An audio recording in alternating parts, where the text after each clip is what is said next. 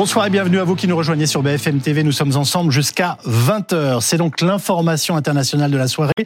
L'Union européenne a décidé l'ouverture de négociations d'adhésion avec l'Ukraine. On retrouve tout de suite Mathieu Courage qui est à Bruxelles. Mathieu, expliquez-nous euh, la situation exactement. Alors il était 18h25 précisément quand Charles Michel a tweeté que le Conseil européen s'était mis d'accord pour ouvrir des négociations sur l'adhésion de l'Ukraine. Charles Michel parle d'un signal clair d'espoir pour les peuples et pour notre continent. Ça a été une énorme surprise euh, ici à Bruxelles parce que tout le monde pensait que ce Conseil allait durer très longtemps, peut-être même se prolonger pendant le week-end. Alors il n'est pas fini, mais c'est déjà un énorme bout qui est achevé euh, ce soir. Euh, ce qui est sûr, c'est qu'il n'y avait qu'une seule personne à convaincre, le nationaliste hongrois Viktor Orban, l'ami de Vladimir euh, Poutine, euh, celui qui était contre encore ce matin euh, cette adhésion de l'Ukraine à l'Union européenne. Il disait qu'il ne voulait même pas négocier. Alors on essaie de savoir les détails, ce qui a convaincu Viktor Orban. Visiblement, il a quitté la pièce au moment du vote, ce qui a permis d'arriver à l'unanimité, mais sans le vote de la Hongrie. C'est un tour de passe-passe qui serait quasiment du jamais vu ici à Bruxelles. Ça reste à confirmer cette information euh, nous a été donnée pour l'instant euh, par des sources diplomatiques. Reste une inconnue. Est-ce que Viktor Orban va accepter le deuxième point qui bloque, une aide en dons euh, et en prêt à l'Ukraine de 50 milliards d'euros Ce matin, il disait non, mais on voit bien que ce soir que les choses sont en train de changer. Ah bah tout cela est absolument euh, passionnant. Mathieu Coach en direct de Bruxelles. Avec nous ce soir pour commenter cette actualité, Elsa Vidal qui est rédactrice en chef de la rédaction euh, en langue russe de Radio France Internationale, Guillaume Lagan, maître de conférence à Sciences Po, spécialiste des questions de défense et de relations internationales. Je renvoie à vos questions internationales en fiche paru chez Ellipse. Olivier Védrine, politologue, rédacteur en chef du journal d'opposition russe Russian Monitor et je rappelle Goodbye Poutine du KGB au crime de guerre euh, paru aux éditions Jinkgo. Et puis nous sommes rejoints évidemment par Ulysse Gosset, éditorialiste de politique internationale de, BFM TV et ancien correspondant à Moscou. Ulysse, personne ne pensait cette situation possible, celle qu'on est en train de vivre, en tout cas ce matin. Oui, c'est une surprise dans le calendrier. En fait, on attendait un compromis à la fin du Conseil européen et voilà que Charles Michel, euh, finalement, annonce que l'adhésion euh, de l'Ukraine va commencer, c'est-à-dire que les négociations pour permettre que l'Ukraine soit un jour, je dirais dans quelques années, euh, membre de l'Union européenne, euh, que ces négociations vont commencer. C'est une surprise effectivement, et la surprise aussi, c'est que Orban, Viktor Orban, le dirigeant hongrois qui menaçait d'opposer son veto à cette ouverture de négociations, finalement n'a pas pris part au vote. en fait, il s'est abstenu et ça a permis l'unanimité, car l'unanimité est obligatoire pour permettre euh, le début des négociations. On peut bien parler ce soir d'un événement historique. C'est une C'est le début d'un très long processus, il hein, faut toujours le rappeler, mais c'est un événement historique? Oui, parce qu'il faut rappeler que cette demande d'adhésion de l'Ukraine a eu lieu quatre jours après l'invasion de la Russie. C'était le 28 février 2022. Donc depuis ce temps-là, euh, Zelensky attendait. Zelensky qui était à Washington, qui est aujourd'hui en Allemagne et qui s'est félicité de ce qu'il appelle une victoire pour l'Europe et pour l'Ukraine qui redonne confiance et euh, qui redonne aussi un peu le moral aux Ukrainiens qui en ont besoin en ce moment. Est-on sûr qu'une adhésion aboutisse, enfin que le processus d'adhésion aboutisse? Euh, écoutez, non. Et est-ce qu'il est déjà arrivé que ça ne soit pas le cas euh, Non, mais ça va prendre beaucoup de temps parce qu'il faut rappeler que le processus d'adhésion, c'est euh, il faut que le pays candidat, et il y en a d'autres, hein, il y a la Géorgie, la Bosnie-Herzégovine, qui demandent aussi à adhérer à l'Union européenne. Il y a 35 chapitres euh, de permettant de se qualifier pour effectivement devenir membre. Ensuite, il faudra le vote du Parlement européen et il faudra euh, un traité d'adhésion et le vote de chaque Parlement des 27 pays. Donc vous voyez, la route sera longue, mais le signal est très important dans le contexte actuel où euh, la petite musique qu'on entend, c'est finalement Poutine va-t-il gagner la guerre ou pas? En réalité, c'est un, je un coup tout à fait favorable à l'Ukraine qui permet de regonfler les batteries des Ukrainiens qui souffrent actuellement sur le front face à la Russie. C'est important, Olivier Védrine Moi, je suis, je suis ravi. je suis ravi. Euh, effectivement, euh, que, que les négociations commencent, ça ne veut pas dire que euh, le résultat n'est pas bon. La Turquie, ça fait garantie les délais. Oui, oui. Voilà. Mais il faut, franchement, c'est les dix ans de, de, de Maïdan. Hum. Euh, J'y étais, je l'ai fait pendant trois mois, pas pendant deux, trois jours, trois mois pour moi, c'est une intense émotion. C'est-à-dire qu'on n'a pas fait tout ça pour rien. Et je dis pas que euh, c'est un. Il faut attendre maintenant les 50 milliards, l'enveloppe, hein, parce que là on a on est on a fait la moitié. J'aimerais que euh, le reste soit aussi positif que cette bonne nouvelle. Mais franchement, ça fait plaisir quand euh, on a fait Maidan et, et surtout, j'ai fait quand même 150 émissions à peu près sur la télé ukrainienne pour que l'Ukraine aille vers l'Europe. J'ai signé l'appel de Kiev dans la tribune de Genève et là, franchement, je suis heureux. Euh, Élise Vidal. Bah oui. Enfin, je n'ose pas imaginer le climat ce soir. Euh, pardonnez-moi, Elsa. Elsa Vidal. Je, n'ose pas imaginer ce soir l'ambiance au Kremlin, non?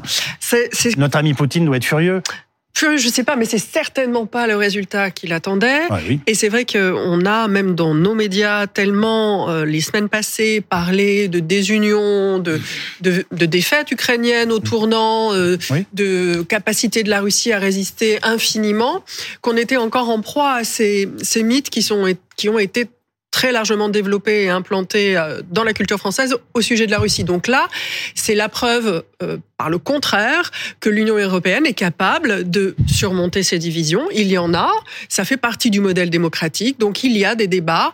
Malheureusement, parfois, ces débats, ils s'étalent sur la place publique, ce qu'on ne voit que jamais, quasiment jamais euh, dans la Russie de Vladimir Poutine. C'est aussi ce qu'on voit en Ukraine parfois. Euh, je prends le, le cas du, du débat Zaloujny-Zelensky, qui nous fait craindre, qui nous a fait craindre que quelque chose vole en éclats. En fait, on est quand même, la plupart du temps, face à l'obstacle, capable de s'unir. Donc, je pense que là, ça va redonner une impulsion un petit peu différente, peut-être une note différente au débat qu'on a avec nous-mêmes dans nos sociétés. Très important ce qu'on apprend ce soir?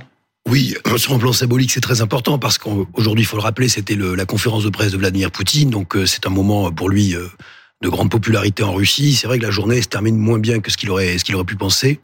Euh, maintenant, trois réflexions. Euh, il y a quand même une petite fragilité juridique. Moi, j'attends de voir ce qui va être ah possible de. de, de est-ce qu'il va pas y avoir des contestations sur ce vote où il y a une abstention On sait qu'il y a des organes où ça fonctionne. Hein, le Conseil de sécurité, l'abstention constructive. On peut normalement dans la charte des Nations Unies, on peut pas. Euh, on a accepté que ça soit le cas. Est-ce que ça sera pareil Conseil européen? On verra. Deuxième réflexion, qu'est-ce que Orban a éventuellement obtenu en retour? On sait qu'il attendait pas mal d'argent. Bah, il voulait des sous, hein, des, sous. des gros sous. Euh, Peut-être des concessions aussi des Ukrainiens sur la minorité hongroise, qui est un gros sujet entre, entre les deux pays. Euh, mais je crois qu'à un moment donné, bon, il a beau grossir un petit peu, il a beaucoup grossi d'ailleurs depuis le début de sa vie politique, mais il peut pas être, enfin, il peut pas devenir un bœuf. Ça reste une grenouille là, la Hongrie. Il peut pas non plus bloquer. Pour tout vous dire, je me demandais cet après-midi combien de temps il allait continuer à bloquer, enfin, le, le, fonctionnement de l'Europe. Donc c'est ça. Il y a un principe de réalisme. Et dernier élément, euh, c'est évidemment une bonne nouvelle. Après, il reste à voir aussi la traduction financière et aussi militaire. il faut quand même rappeler que l'Ukraine aujourd'hui, elle a besoin surtout d'armes. Alors pendant ce temps-là, euh, la Russie va de l'avant et la victoire sera à nous. C'est le message qu'a fièrement porté Vladimir Poutine lors d'une séquence de questions-réponses mmh. avec des journalistes et des citoyens aujourd'hui à Moscou. Le président russe qui s'est montré confiant et presque détendu. On va l'écouter. On aura la paix quand on atteindra nos objectifs. Ils ne changent pas. Je vais vous rappeler de quoi on parlait à l'époque. De la dénazification de l'Ukraine, de la démilitarisation et de son statut neutre. Tout ce que les Occidentaux ont promis, l'Ukraine l'a reçu, et même plus. Mais depuis le début de la soi-disant contre-offensive, on a détruit 747 chars et presque 2300 véhicules blindés. Ça, c'est la démilitarisation. Soit on se met d'accord sur la démilitarisation et sur d'autres paramètres. Et d'ailleurs, à Istanbul, on était d'accord sur certains points, mais après, tout ça a été jeté aux oubliettes. Donc maintenant, les options sont soit on se met d'accord, soit on résout ça par la force. Alors, Guillaume Lagan, le président russe a quand même pour la première fois révélé combien, en tout cas c'est lui qui l'affirme, de soldats russes étaient euh, aujourd'hui en Ukraine. 617 000, nous dit-il, dont 244 000 mobilisés. Euh, c'est une force considérable et qui occuperait, selon lui, environ 20% du territoire ukrainien. Qu'est-ce que pensez de ces chiffres? Ils paraissent pas complètement euh, irréalistes. C'est ça, ça correspond à l'estimation euh, de pas mal de ministères occidentaux sur sur la force russe en Ukraine, autour de 500, 600 000 hommes. Euh, en face, les Ukrainiens ont une force à peu près équivalente, mais euh, aujourd'hui, il y a un problème, on le sait, d'effectifs du côté ukrainien parce que il y a des pertes importantes de tués, de blessés, alors que la Russie, elle peut évidemment enfin, s'appuyer sur un réservoir démographique qui est très important. D'ailleurs, à un autre moment dans l'émission, on a demandé à Vladimir Poutine s'il allait y avoir une mobilisation en Russie. Il a dit non, à ce stade, ça suffit. On a toujours mes volontaires qui continuent à signer euh, des, des, des contrats. Donc, euh, c'est intéressant et en même temps, c'est pas ça, ça bouleverse pas ce qu'on sait du conflit. Alors, Elsa Vidal, euh, en revanche, il n'a absolument pas révélé les pertes de son armée. Hein. Les États-Unis les évaluent à 315 000 militaires blessés ou morts. Oui, en fait, le, dernier des, comptes qu'on a du côté russe, ça date de septembre 2022, à peu près 6 000 pertes. Mais euh, le, ce qu'on sait, c'est qu'en fait, l'estimation la plus basse dont on a pu vérifier l'identité de chaque mort, c'est une, une, une estimation qui est faite par un consortium de médias russes qui ont recherché, identifié et trouvé chacune des tombes des personnes dont on va parler, qui sont plus de 47 000. Voilà, c'est ça. Ça, on sait que c'est le minimum. Ça veut dire que, voilà, les 300 000 du renseignement américain, pourquoi pas? On peut en tout cas certifier qu'on est sans doute dans les 50 000 et une chose, pour compléter ce qui a été dit, la démographie, c'est un épineux problème pour la Russie, Bien sûr. au point que euh, l'avortement, le droit à l'avortement, la pratique de l'avortement est en train d'être remise en cause au niveau fédéral et dans certaines régions en Russie. La Russie vit une catastrophe démographique. Elle est moins peuplée aujourd'hui qu'elle ne l'était en 94. Mm-hmm. Et le journal Commerçant, qui était à l'époque, quand il écrivait en 2006, encore indépendant, disait que dans tous les discours de Vladimir Poutine, le terme de démocratie avait été remplacé par le terme de démographie. Et donc, c'est un vrai problème. Tant et si bien qu'aujourd'hui, les hommes qui sont appelés à servir doivent remettre leur passeport. Et ça, c'est une forme de mobilisation à venir qui ne dit pas son nom dans l'attente des élections. Sauf que, sauf que quand même aujourd'hui, euh, Poutine a l'avantage en matière de démocratie sur le front. Ah oui, sur l'Ukraine, euh, définitivement. De démographie. De démographie. J'ai entendu démocratie, et là, je me suis dit, non, mon, mon, Ulysse, mon Ulysse a été correspondant là-bas, mais quand même. Non, mais il est clair que, si vous voulez, l'Ukraine souffre de deux problèmes majeurs. D'abord, les munitions. Et eh oui. Euh, elles ne sont pas arrivées. L'Ukraine manque d'obus, tout simplement. C'est-à-dire que les Ukrainiens sur le front, ils économisent chaque jour, euh, malgré les attaques répétées. Et actuellement, sur le front ukraino-russe, eh bien, on peut dire que Poutine multiplie les offensives et que euh, les Ukrainiens sont en difficulté. Donc, il faudrait plus d'obus. Et or, l'Union européenne avait promis un million d'obus. Il y en a à peu près 300 000 qui sont arrivés. Donc, ça, c'est des chiffres très concrets. Et puis, deuxième faiblesse, c'est effectivement le nombre de personnes qui peuvent faire la guerre. Euh, L'armée ukrainienne, c'est 250 000 environ euh, soldats et 900 000 euh, réservistes. Euh, si on compare aux chiffres donnés par Poutine, là, qui est de plus de 600 000, on voit le décalage. Donc, s'il y a des morts et des blessés en Ukraine, c'est beaucoup plus difficile de les remplacer, alors que Poutine n'hésite pas encore aujourd'hui. Hein, les récits des envoyés spéciaux sur le front ukrainien disent que qu'il y a des, des bataillons entiers de, de, Russes qui sont envoyés à la mort, quel qu'en soit le prix humain, pour euh, essayer de défaire et de percer le, le, le front ukrainien. Euh, les généraux ukrainiens reconnaissent la difficulté de la situation et certains redoutent un effondrement ou en tout cas une percée qui mettrait vraiment à mal l'armée ukrainienne. En tout cas, l'aide militaire américaine est évidemment cruciale, on le sait bien, dans ce, dans ce conflit. On va retrouver tout de suite Benoît Ballet euh, à, à Washington pour faire un point. Euh, que peut-on dire ce soir justement de cette aide? Eh bien, elle l'aide, elle peine à arriver. Hein. On se souvient que Volodymyr Zelensky euh, est euh, s'est rendu à Washington euh, mardi à l'invitation de, de, Joe Biden et il en est reparti eh bien sans grand chose finalement. Volodymyr Zelensky, il est reparti de Washington avec 200 millions de dollars d'aide sur des fonds qui étaient déjà approuvés, en quelque sorte des miettes par rapport à l'enveloppe de 60 milliards de dollars qui doit être votée depuis plusieurs semaines pour l'Ukraine, mais qui peine ici à trouver un, un consensus au Congrès américain. Alors, il y a bien eu quelques signaux positifs. Hier, des grands progrès sont faits dans les discussions, à en croire Chuck Schumer, qui est le chef des, démocrates au, Sénat. Une déclaration qui fait écho à celle de la porte-parole de la Maison-Blanche, Karine Jean-Pierre, qui s'est dit hier encouragée par les, progrès réalisés dans les négociations. Des signaux positifs au Sénat, mais uniquement euh, au Sénat. Si un accord devait être euh, trouvé, il devrait être adopté par la Chambre des représentants, qui est contrôlée euh, par l'opposition, et le chef de file des Républicains cette chambre basse du Congrès, c'était euh, déjà dès la fin de la rencontre avec Volodymyr Zelensky mardi montré très réservé. Mike Johnson avait dénoncé la volonté de la Maison Blanche de débloquer des milliards de dollars supplémentaires sans réelle stratégie de victoire pour l'Ukraine, tout en exigeant de Joe Biden des mesures fortes pour sécuriser la frontière des États-Unis avec le Mexique, mesures auxquelles de nombreux élus démocrates se sont jusqu'ici montrés très réticents.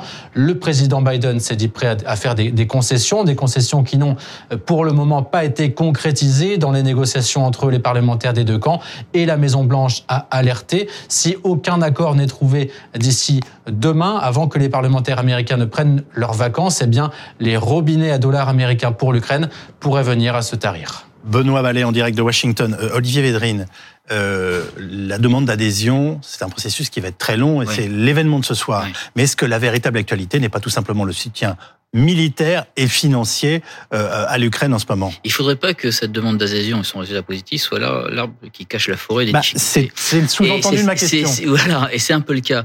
Le véritable, le, le véritable enjeu, c'est l'aide américaine.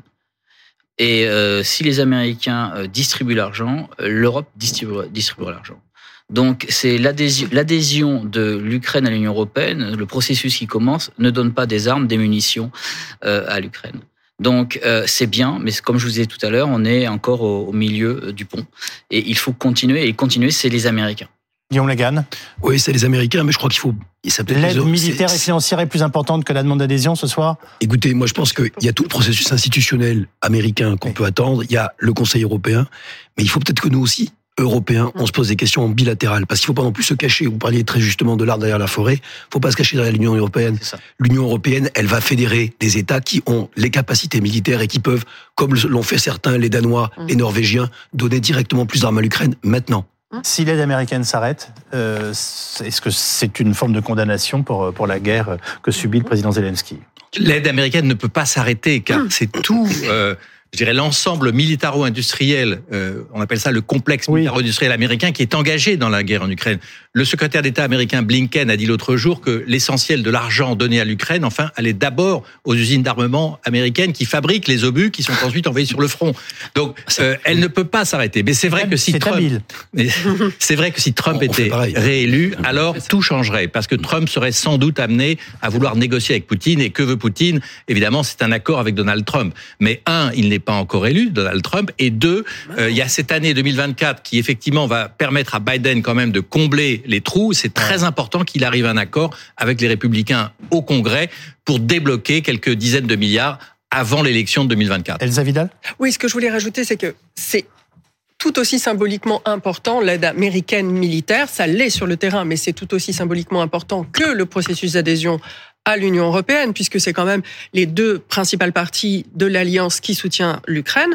Et ensuite, ce qu'il faut aussi considérer, c'est que même la, même le fonds de 50 milliards que nous, qu'on va discuter demain ou après-demain, euh, concerne quand même des financements à moyen terme. Les financements à court terme, Mm. ils sont acquis. Ils ont été acquis les mois précédents. Donc on ne parle pas d'un péril imminent. En revanche, il serait quand même temps qu'on livre tout ce qu'on s'est engagé à livrer en temps et en heure. Parce que encore jusqu'à cette semaine, on s'inquiétait d'une défaite à venir de l'Ukraine. Parfois même, on avait l'air surpris. On peut pas en être surpris. En fait, c'est le résultat de nos décisions, de nos livraisons ou de l'absence de livraison. l'absence de livraison Donc, euh, cet état de quasi statu quo, nous l'avons euh, pour certains euh, organisé et pour d'autres recherché, puisqu'on ne voulait pas une vraie euh, défaite de la Russie. Maintenant, il va falloir se poser la question. Et à terme, il faut que aussi l'UE se demande si nous voulons vraiment être une puissance, alors nous devons penser à comment nous pouvons nous substituer aux Américains. Et l'Union européenne a donc décidé ce soir l'ouverture de négociations d'adhésion avec l'Ukraine. C'est tout à fait officiel. Merci à tous.